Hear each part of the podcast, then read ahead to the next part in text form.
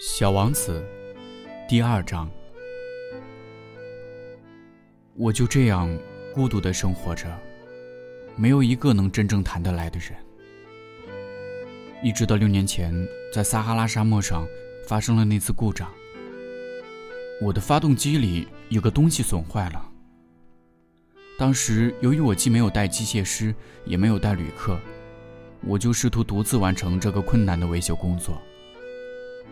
这对我来说是个生与死的问题。我随身带的水只够饮用一个星期。第一天晚上，我就睡在这远离人间烟火的大沙漠上。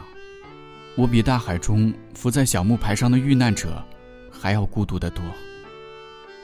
而在第二天拂晓，当一个奇怪的小声音叫醒我的时候，你们可以想象我当时是多么吃惊。这小小的声音说道。请你给我画一只羊，好吗？啊，给我画一只羊。我像是受到惊雷轰击一般，一下子就站立起来。我使劲儿揉了揉眼睛，仔细的看了看。我看见一个十分奇怪的小家伙，严肃的朝着我凝眸望着。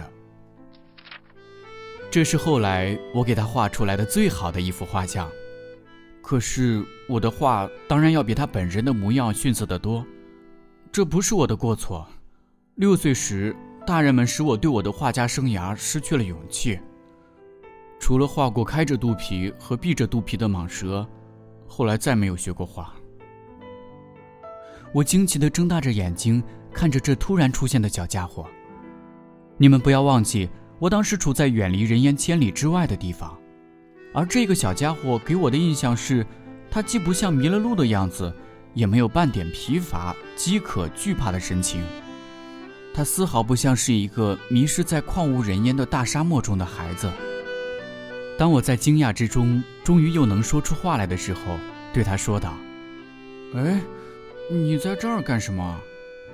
可是他却不慌不忙的，好像有一件重要的事一般，对我重复的说道。请给我画一只羊。当一种神秘的东西把你镇住的时候，你是不敢不听从它的支配的。在这旷无人烟的沙漠上，面临死亡的危险的情况下，尽管这样的举动使我感到十分荒诞，我还是掏出了一张纸和一支钢笔。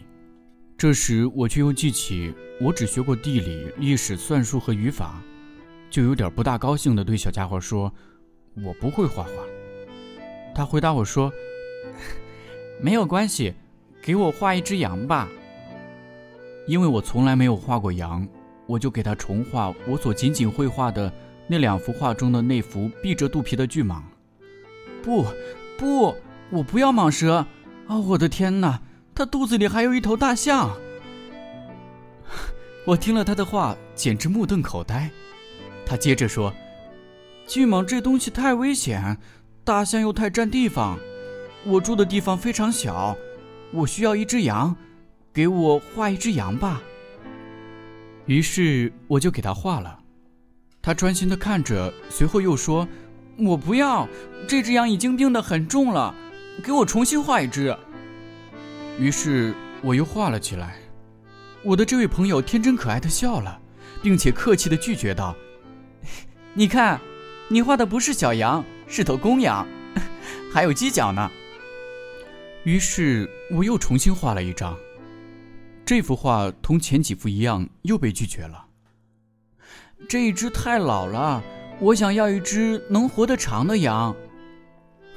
我不耐烦了，因为我急于要检修发动机，于是就草草画了这张画，并且匆匆地对他说道：“喏，这是一只箱子，你要的羊就在里面。”这时，我十分惊奇地看到我的这位小评判员喜笑颜开。他说：“ 这正是我想要的。你说这只羊需要很多草吗？为什么问这个呢？因为我那里地方非常小。